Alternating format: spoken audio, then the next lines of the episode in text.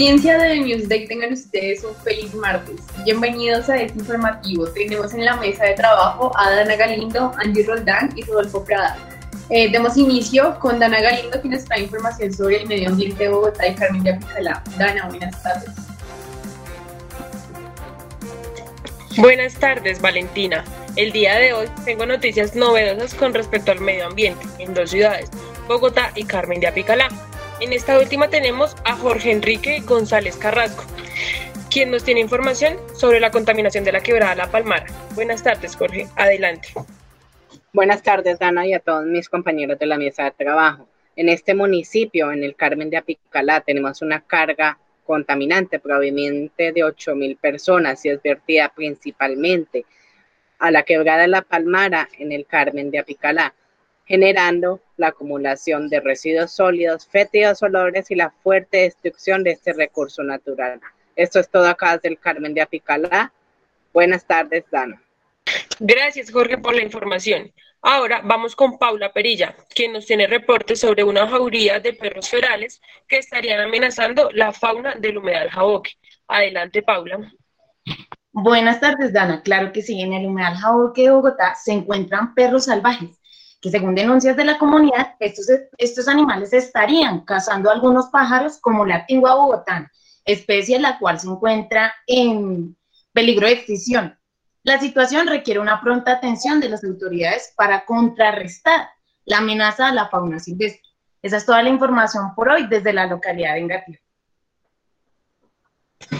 Gracias, Paula. Y por último, tenemos a Pablo Torres, quien nos tiene información desde la localidad de Kennedy sobre la preocupante acumulación de basuras. Adelante, Pablo. Hola, Dana. En el potrero que conecta el barrio El Tintal con el barrio Primavera, hace varios meses se han venido acumulando todo tipo de desechos que producen contaminación tanto visual como ambiental. Cada vez son más los desperdicios que se extienden a lo largo de la zona verde y sin justificación alguna. Dicha situación demanda con urgencia la atención por parte de la comunidad y de las autoridades. Ese es todo el reporte por hoy. Hasta luego.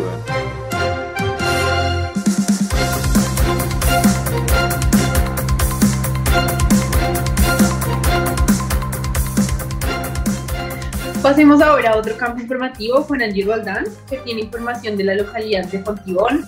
Hola Valentina y muy buenos días a nuestra audiencia. Bienvenidos a esta nueva emisión.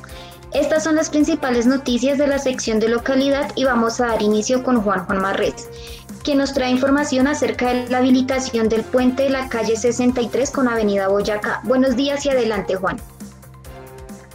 Gracias, Angie. Y en efecto, ahora los capitalinos disfrutarán del puente de la calle 63 con Avenida Boyacá, pues desde el día del 15 de septiembre del 2020 se inauguró finalmente el puente y después de casi siete años de espera, los bogotanos podrán disfrutar la vía. Según la Secretaría de Movilidad, se ahorraría un estimado de 45 minutos, Igual, este es el tiempo que se repone en trancones, volviendo esta una ruta alterna en la localidad Engativá.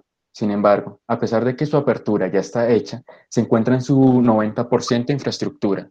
El restante 10% se entregará finalmente en, a finales de este año. Eso es todo por hoy. Volvemos contigo, Angie. Muy bien, gracias Juan. Vamos ahora con María Ríos, quien nos va a contar acerca de la lucha que se vive en la localidad de Fontibón a causa del hurto de bicicletas. Adelante, Paula.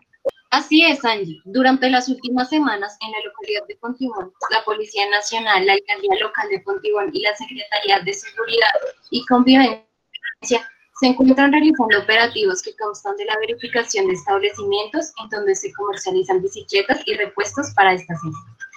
Esto con el fin de lograr disminuir el hurto de bicicletas presente en esta localidad. Eh, esto es todo por hoy. Gracias, Angie. Muy bien, gracias Paula. Y por último, para dar por finalizada la sección de localidad, damos paso a Xiomar Aguilar, quien nos trae información acerca de la modernización que se está llevando a cabo en Kennedy. Adelante, Xiomara. Hola Angie, así como lo menciona, desde el 4 de septiembre Kennedy empezó con la modernización de energías favoreciendo 400 barrios de esta localidad y más de 120 clientes.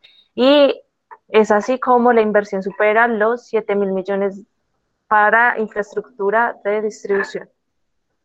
Muy bien, gracias Xiomara. Esto ha sido todo acerca de las noticias de la localidad en The News Day. Siga usted, Valentina, con las noticias de otro campo de la información.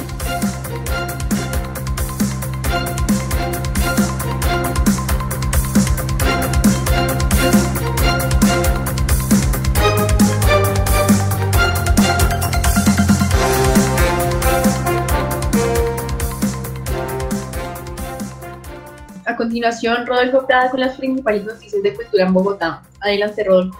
Valentina, gracias. Buenos días.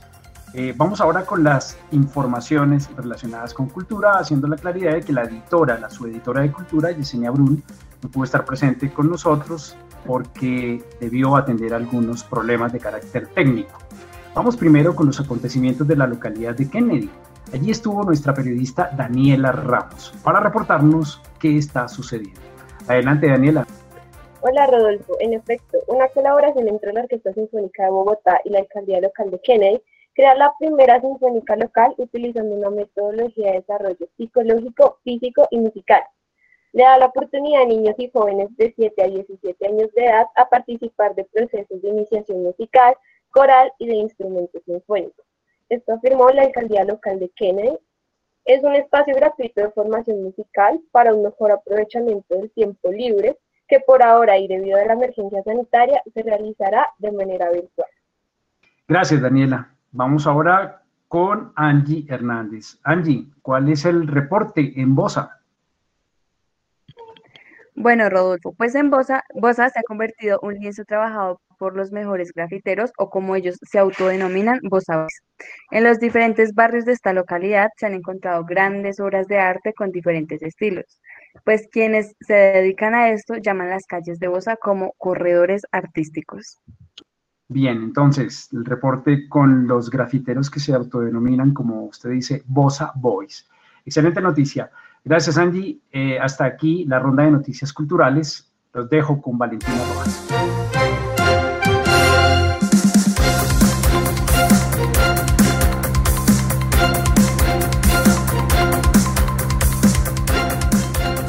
Hasta aquí el informativo de Newsday. Audiencia, audiencia, nos vemos en una próxima oportunidad.